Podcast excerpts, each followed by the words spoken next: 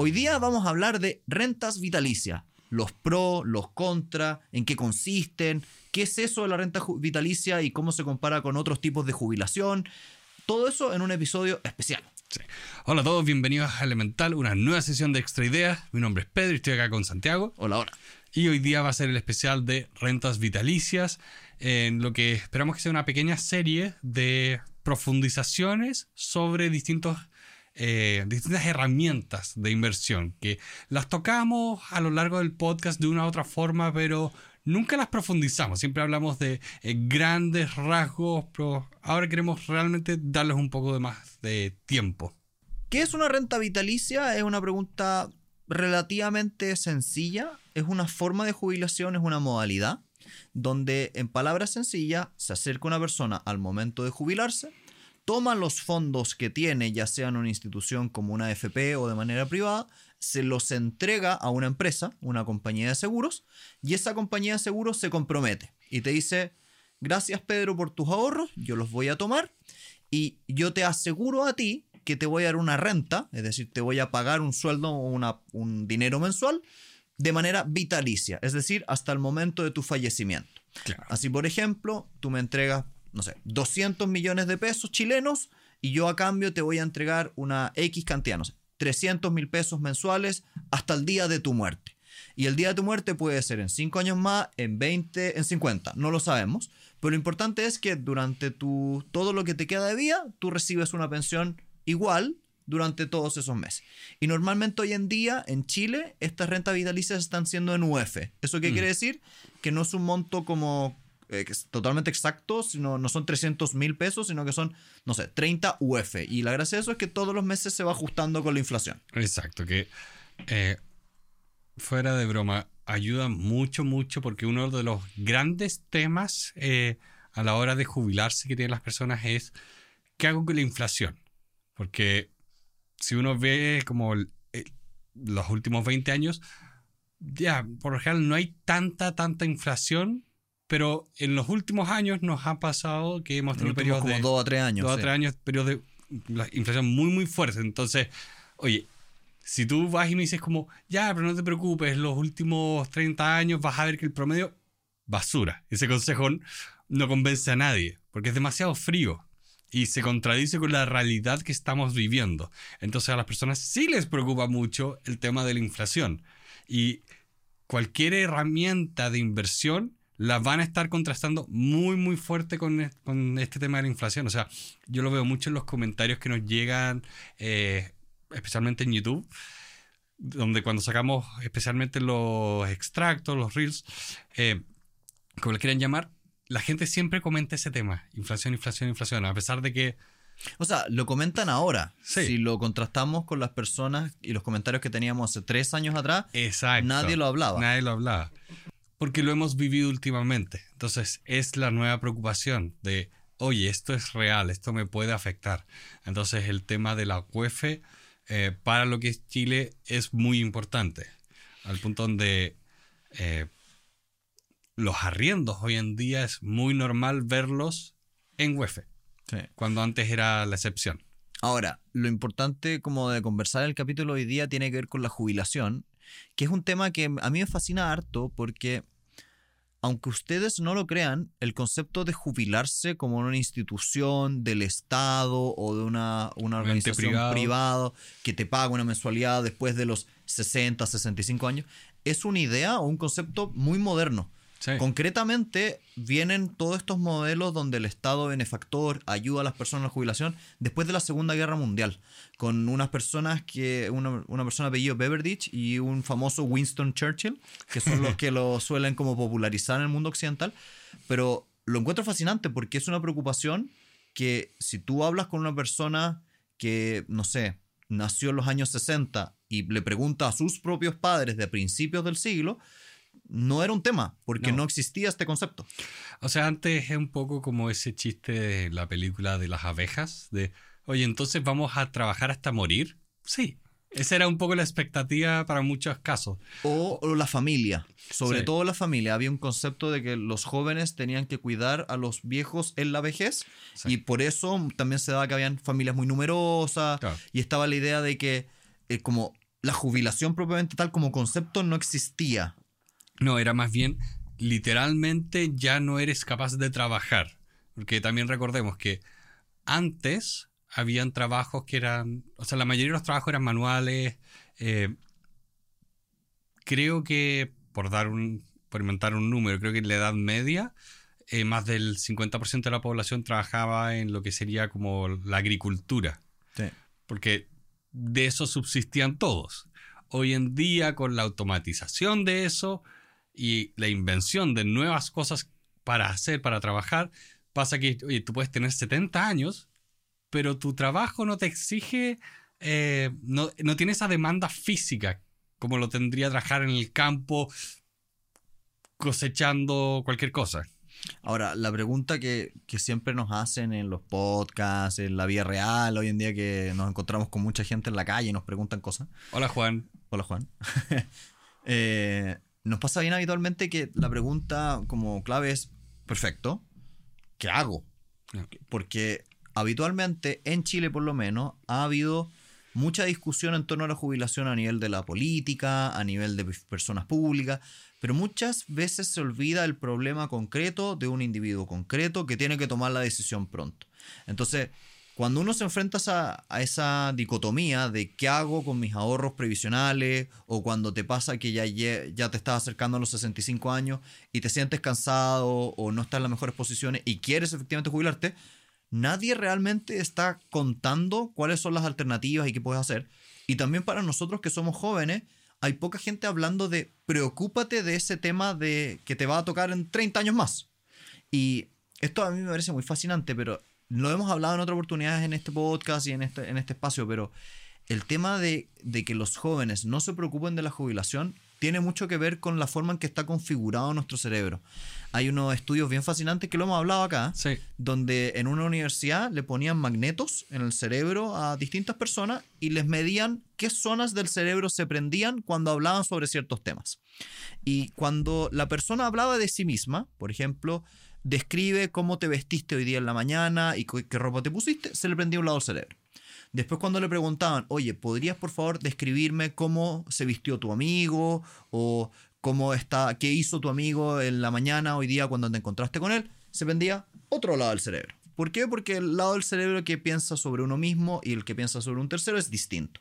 Y lo fascinante era que cuando le preguntaban a estas personas sobre su jubilación o que se imaginaban cómo iban a ser ellos cuando fuesen viejos, en vez de prenderse el lado del cerebro de uno mismo, se prendía el cerebro de un tercero. Entonces, nuestro cerebro mucho- muchas veces como que nos pseudo engaña Le y, no- y nos hace pensar que el yo del futuro, de 30 años más, 40 años más, cuando me jubile, no es el mismo yo actual. Y por lo tanto, cuando tú estás diciendo, tengo que dejar de gastar dinero hoy para entregárselo a un tercero, aunque seas tú mismo, pero en tu cerebro un tercero, se genera una resistencia y cuesta la jubilación. Cuesta que la gente piense en tan lejos porque literalmente tu cerebro como que te dice, no, pero estás regalando el dinero. Sí, y es curioso porque no es un tema como de, ah, es que son los jóvenes de ahora. No, no, es un tema de la juventud general. El, el otro día estaba hablando con mi mamá de uno de mis tíos que tuvieron esta conversación hace uh, cua- 40, 50 años, donde eh, mi tío era como, ya, pero yo estoy ganando plata ahora, ¿para qué me voy a preocupar de eh, imponer, cotizar, la palabra que sea para finalmente referirse a ahorrar para la jubilación? Y él terminó en una muy mala situación económica cuando se jubiló, porque nunca, nunca ahorró, nunca se preocupó. Eh, entonces no es un tema nuevo de, oh, los jóvenes de hoy, de hoy en día, es, no, no, nos pasa, gente, esto nos pasa, entonces tenemos que preocuparnos. Y hay que preocuparse de evitar las famosas lagunas que se llaman. Normalmente se habla de que las personas tienen más dificultades en la jubilación porque tienen o presentan lo que se llaman las lagunas. Que en palabras fáciles es, si es que tú empezaste a trabajar desde los 18, 20, 25 años hasta los 65 años y tú literalmente todos los meses estuviste ahorrando, aunque sea un poquitito, para tu jubilación, tienes un ahorro constante que te permite acumular un monto interesante. Sí. El problema está en que muchas veces no lo hacen constante y se generan varios años que figuran como una laguna. Y eso le pega directamente a tu jubilación. Entonces, más allá de eso, yo creo que lo que nos deberíamos enfocar un, po- un poquitito hoy día en la conversación tiene que ver con, ok, imaginémonos que ya estamos ante la decisión. Sí. Estamos ante cómo lo hago. Sí, y ojo también acá que eh, son unas cosas curiosas que a mí me tocó trabajar en un minuto capacitando gente que se dedicaba a las ventas de rentas vitalicias y unas cosas que me llamó la atención porque uno dice, ah, rentas vitalicias, esto es para gente que se va a jubilar, pero muchas veces eh, ocurre que había gente jubilándose muy joven, o sea, entiéndase cua- 40 años incluso menos, a veces por temas de accidentes, temas de salud, que finalmente significaban que la persona no podía seguir trabajando. Entonces, a pesar de que a veces se tiene esta idea de que, ah, este es un instrumento para personas con 60 años, no es obligación. O sea, es la mayoría, pero no la totalidad. Mm. Nos llegó una, una encuesta bien interesante de la Asociación de Aseguradores de Chile, que, hicieron con otra empresa que se llama Artul, que habla un poco de cómo ve la gente el tema de las rentas vitalicias. Y me parece bien interesante, la tengo acá al frente, y por ejemplo, la, acá la encuesta dice que a lo menos un 59 o casi un 60% de los chilenos prefieren una pensión fija de por vida una vez que se jubilan. Y este tema lo encuentro interesante porque la palabra seguridad creo que es una palabra que cuando somos jóvenes no se toma tanto con consideración. Esto que tú vienes contando, Pedro, de tu, se- creo que se da por hecho. de tus como de tu tío diciendo como yo estoy ganando dinero ahora, no necesito seguridad, estoy, estoy bien. Pero cuando llega una cierta edad, a los 65 años, yo creo que lo he visto, como que uno siente ese como desgaste propio del, de que sube o baja lo que ganas en el mes. Y aunque tal vez la, una renta vitalicia puede ser más baja en términos de número, la constancia es algo que te da seguridad y como calma mental. Sí. Por último, sabes qué te va a venir el siguiente mes, sabes programarte, si quieres, por ejemplo, ahorrar por un viaje, puedes ahorrar para ese viaje. Y de hecho me hace mucho sentido esa encuesta pensando como hoy en día se está estudiando tanto el tema de la como el sueldo único universal de por el hecho de vivir en un país que todos los meses te llegue eh, un sueldo eh, que tiene muchos detalles, no es la idea se está probando en algunas partes, pero la filosofía detrás viene un poco de eso, de qué ocurre si a las personas les garantizamos un mínimo estándar y tienen este colchón seguro con el Mm. cual pueden contar. ¿Qué es lo que ocurre? Porque en este caso, la renta vitalicia, es como, sí, la gran gracia, la gran como ventaja es, ah, todos los meses me va a llegar mi sueldo. Sí, de y, hecho, y puedo contar con eso y no va a haber mm, eh, letra chica sobre eso. de hecho, esta misma encuesta que estoy leyendo acá habla de, para los encuestados, cuáles eran como los atributos más importantes para una pensión. Y el número uno decía que sea estable frente a los cambios políticos.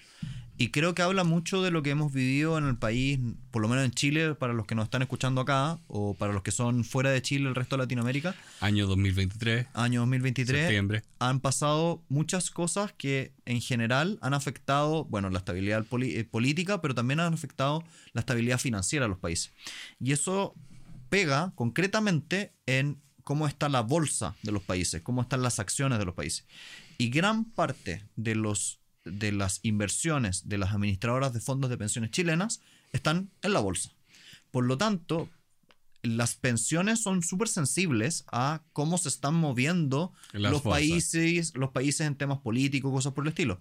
Entonces, es como súper vicioso, porque yo lo, lo- me, me imagino ser una persona de 75 años, sentado en mi casa, con mi jubilación, viendo las noticias y viendo cómo ocurre algo y diciendo, oh, esto, además de que es un problema para el país, además me va a pegar en el fin de mes cuando me llegue mi pensión. Claro. Y de ahí un poco lo atractivo de estas cosas que tienen sus pros y sus contras, los vamos a conversar hoy día. Pero, pero uno de los pros de esta renta vitalicia es que tú sabes. sabes que vas a recibir X cantidad de UF por una cierta cantidad de años. Sí. Y es muy curioso porque yo soy el primero, el primero en decir, oigan, la bolsa no es la economía. Pero aún así es muy interesante el entender esa conexión donde la bolsa tiene un impacto directo sobre tu abuelito. Porque ¿qué, qué pasa? Los, los abuelitos tienen los fondos de pensión y los fondos de pensiones invierten la plata que tienen. ¿Dónde la invierten? En la bolsa. ¿Te acuerdas ese ejemplo eh, que daban en el libro de Factualness? Cuando eh, el autor decía como, ¿a quién tenemos que culpar? ¿Ya? Y empezaba a hablar de, ok, el problema acá lo tienen los gerentes de la empresa. No, porque el gerente depende de eh, la... ay, El ¿cómo se- directorio. El directorio. Pues como, ya, pero no, espera, el directorio depende de los accionistas. Ya, pero los accionistas en verdad dependen eh, de los administradores de fondos. Y los administradores de fondos dependen de los clientes que, finales que son los abuelitos. Entonces, era un poco el juego de... No, no es fácil encontrar a un solo individuo para culpar por todos los problemas, ese era el punto de ese capítulo. Pero es fascinante empezar a hacer esa conexión, donde algo que se ve tan abstracto y tan lejano, igual te puede golpear. Sí. Y eso creo que la gente a veces no lo comprende o no hace la conexión. Porque no es evidente, no es, No. es abstracta. Y también otra cosa adicional que es importante que la gente como no conoce o no sabe es que también puedes mezclar eh, alternativas. Por ejemplo, existe una, una fórmula que se llama la renta vitalicia diferida, que consiste en que tú, al momento de tu jubilación, te acercas a tu AFP y le dices, señora AFP, a mí me interesaría que un pedazo del dinero que yo tengo en mi cuenta individual la tenga una aseguradora y que me dé una renta vitalicia y otro pedazo sea administrado por la AFP. La gracia que tiene eso es que en un periodo, normalmente el primer periodo, se te entrega una pensión que sube y baja según lo que te da la AFP, digamos, que normalmente entiendo que es más alta que la renta vitalicia, eso es interesante saberlo, un monto más alto, y cuando se te agotan los fondos, entra la renta vitalicia que contrataste con ese segundo pedacito de tu, de tu, de tu fondo individual. Entonces, pasan cosas entretenidas donde tú puedes ir jugando un poco. Y aquí me gustaría salirme un poco y hablarle a la gente más joven. Nosotros, que tenemos 30 años aproximadamente, me- o 20 los que nos están escuchando, ustedes tienen 30, 40 años por delante para planificar este momento. Entonces, una alternativa que a mí personalmente me gusta y que ustedes piénsenla, que puede ser muy interesante, es pensar, ¿cuánto tengo que tener ahorrado en mi cuenta de la AFP para, por ejemplo, entregarle el dinero a una aseguradora y que me dé una renta vitalicia base, que me, por ejemplo, piénsenlo así como en términos de, de gastos, que me cubra la cuenta de la luz, del agua y del arrendo, lo base, y cuánto necesito por fuera, por ejemplo, en ahorro en ya sea una APB o sea de manera particular en un fondo mutuo o en un, en un departamento, lo que sea, para otros gastos. Nosotros Sí. que somos jóvenes podemos hacer esa planificación a 30 años y decir, cuando yo sea viejo, me gustaría, por ejemplo, tener pagado el departamento y además poder viajar. Sí. Perfecto, hagamos el plan, se puede. Sí, es que pasa eso de que no hay una forma buena de entender el futuro como para hacer esos planes, a menos que te sientes y hagas este ejercicio que estás haciendo. Decir, a ver, ¿cuánto me cuesta vivir hoy? ¿Cuánto me va a costar vivir en eh, 50 años? Eso pueden hacerlo simplemente multiplicando eh, con, con el valor de la inflación para hacer un estimado, ¿ok? ¿Cuánto voy a necesitar para vivir?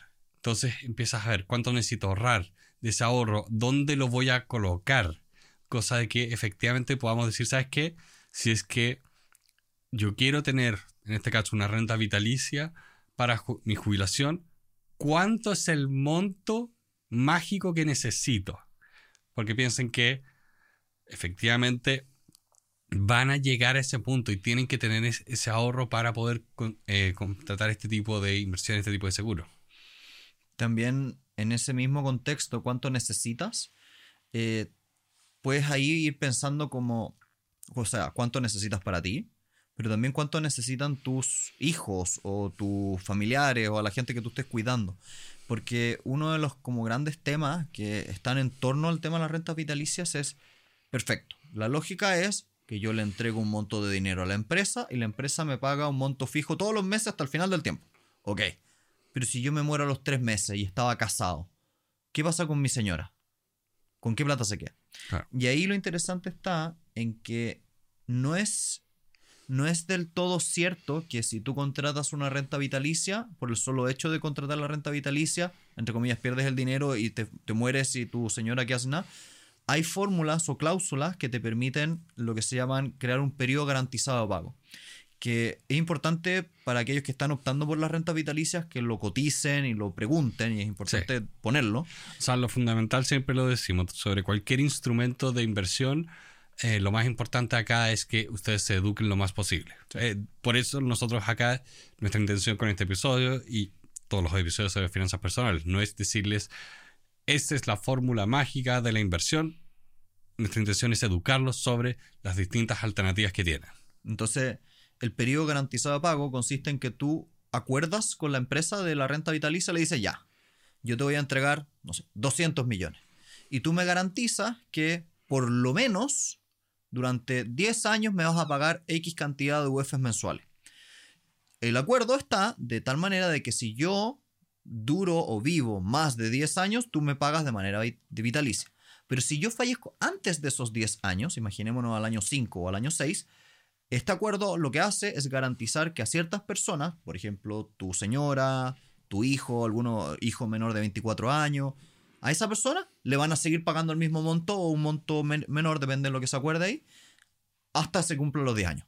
Entonces, en cierto sentido, no es como que lo heredes, pero las personas que, que lo reciben, efectivamente, Quedan con una protección. sí. que no es un tema menor, o sea, eh, por la edad de mis papás, eh, mis abuelos, es muy interesante ver cómo ven la vida, eh, cómo la situación que les está tocando afecta a esto del tema de, ok, ¿cómo me voy a mantener?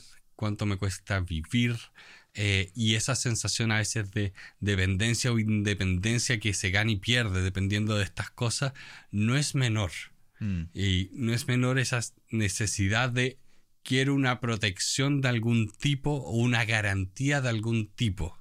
Cosa que pues, tú puedes decir ya, por ejemplo, mi abuelo falleció. Entonces era, ok, ¿qué dejó mi abuelo que yo puedo usar para cuidar a mi abuela en Mm. términos financieros?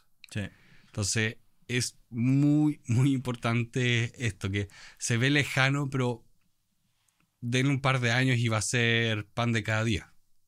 Y el tema, el tema de como que alrededor del tema de las rentas vitalicias no haya tanta claridad, también como que es un pequeño detractor para que la gente lo tome.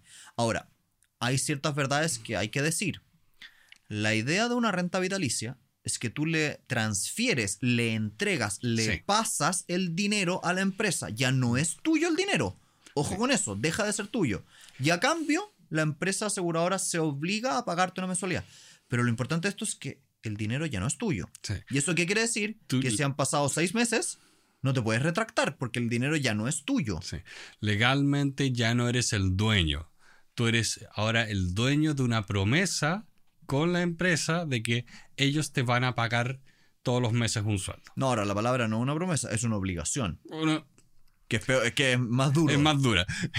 Te- Me pondría exquisito decirte como semánticas, pero para eso es abogado acá. No, pero en esto es una Sí, obligación. es una obligación. Ahora, esto es súper grave ¿eh? porque no nos vamos a meter en política en este podcast porque no es parte del podcast.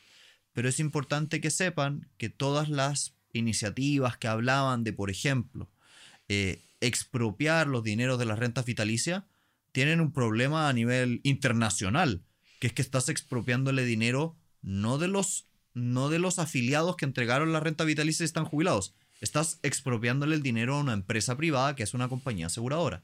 Sí. Pero en fin, eso, como en este, en este podcast nos hemos de- declarado abiertamente apolíticos, no es nuestro problema el día de hoy. Mi partido es el Partido Morado.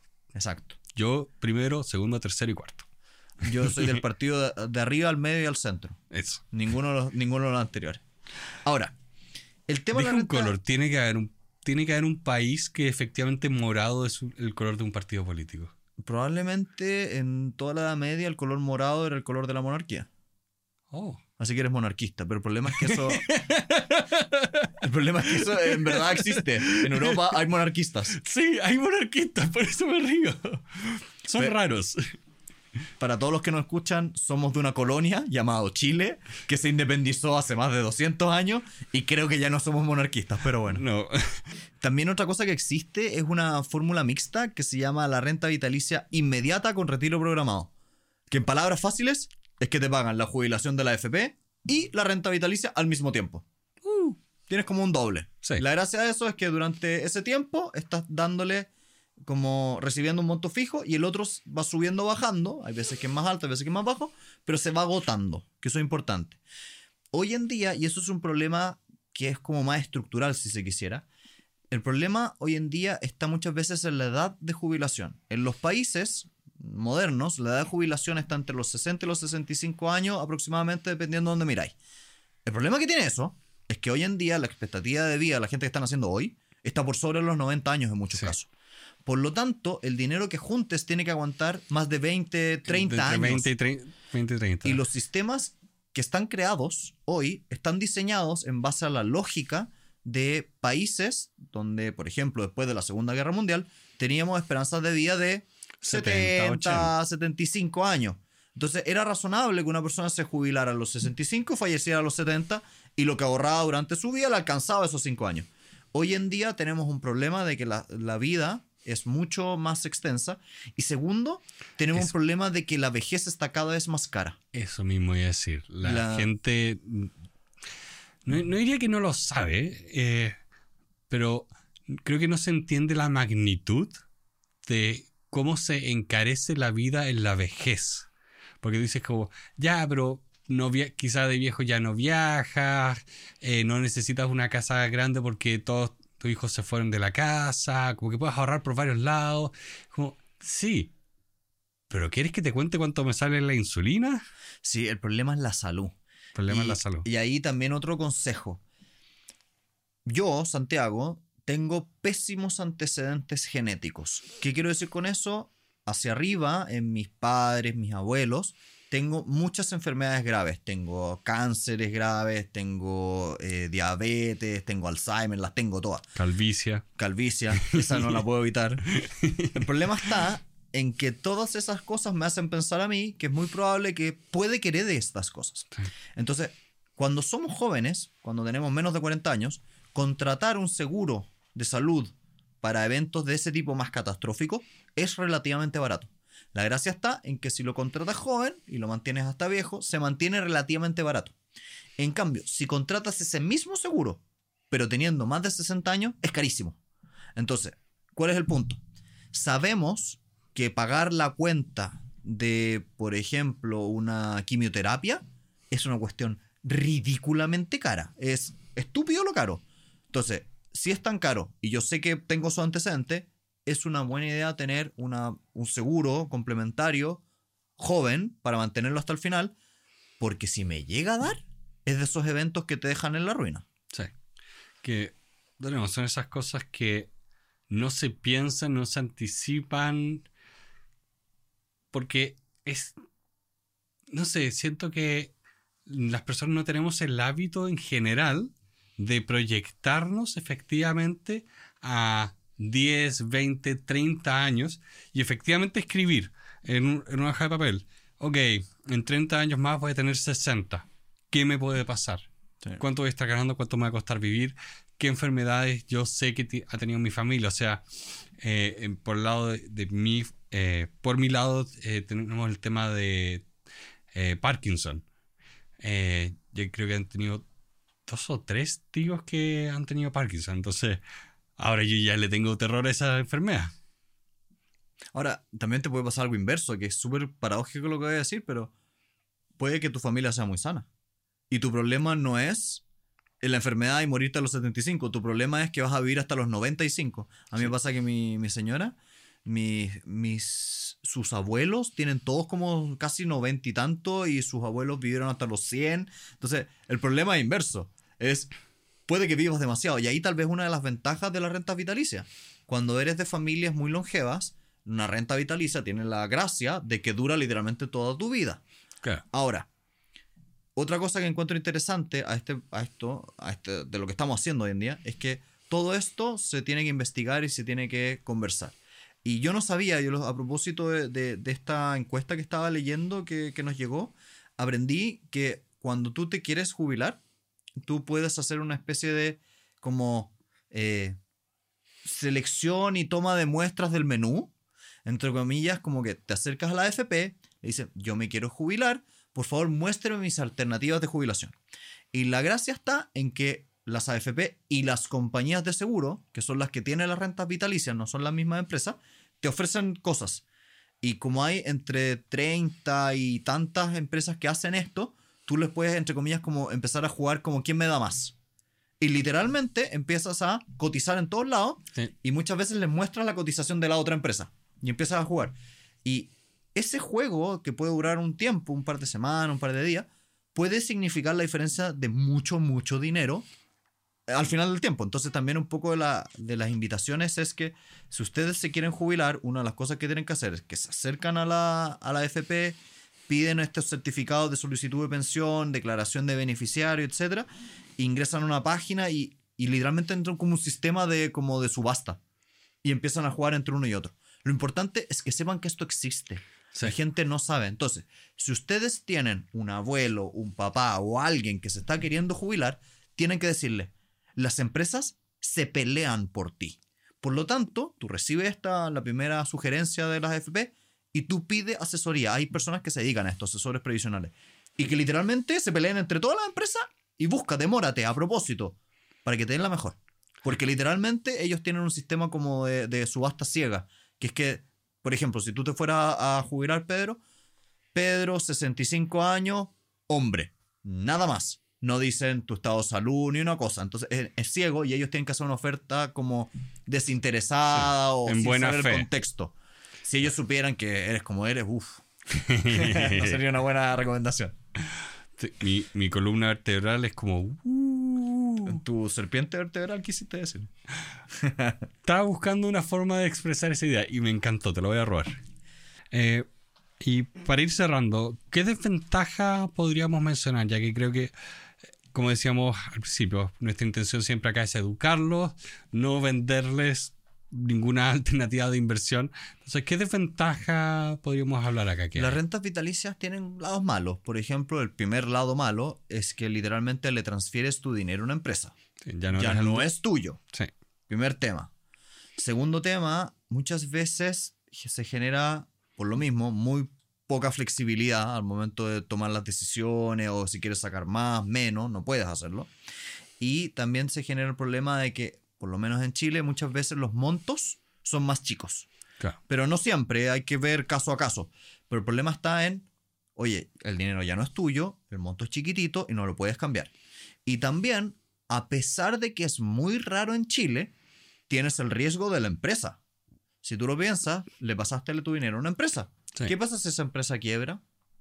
Ya no hay más jubilación. Claro, porque Ahora- no eres el dueño del dinero que ellos tienen. Ahora, en Chile y en todo el mundo, por lo menos en Chile, están regulados por una cuestión que se llama la Comisión por el Mercado Financiero, que les pide montos mínimos de dinero, encaje y toda una serie de, de como cálculos para que no lleguen a quebrar. Exacto. Pero eso no obsta a que a veces ocurre. Entonces yo tampoco quiero ser como purista y ¿Has, decir has como... visto alguna vez que haya ocurrido? Han ocurrido y es que es, la- es el mismo efecto que los bancos. La gente dice como que los bancos no quiebran, pero sí, quiebran. Quiebran, pero El problema es que a veces cuando quiebran, por ejemplo 2020 2008, los van a salvar. Los Claro. salvan la- los gobiernos porque dicen el impacto social de que quiebre Es una gigante. aseguradora o que quiebre un banco es, es brutal.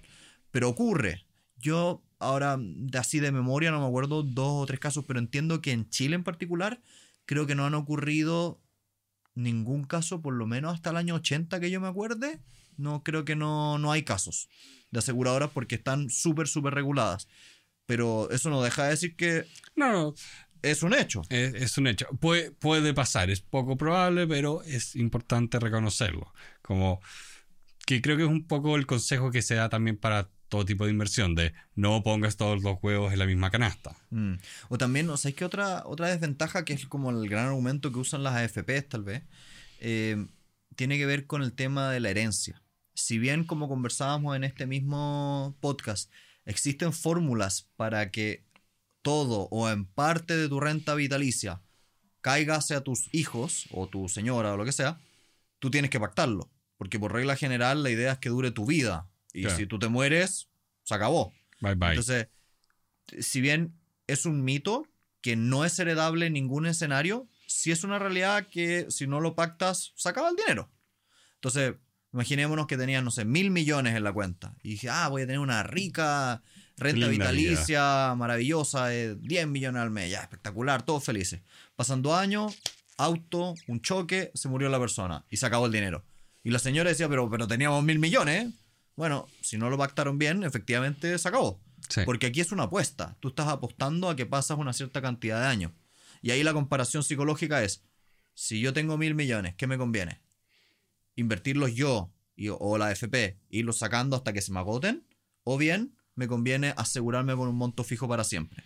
Sí. Es un cálculo matemático. Un cálculo matemático y, y también muy personal y emocional. Sí. Que esos son los temas que hemos tocado varias veces acá hablando de libros como La psicología del dinero.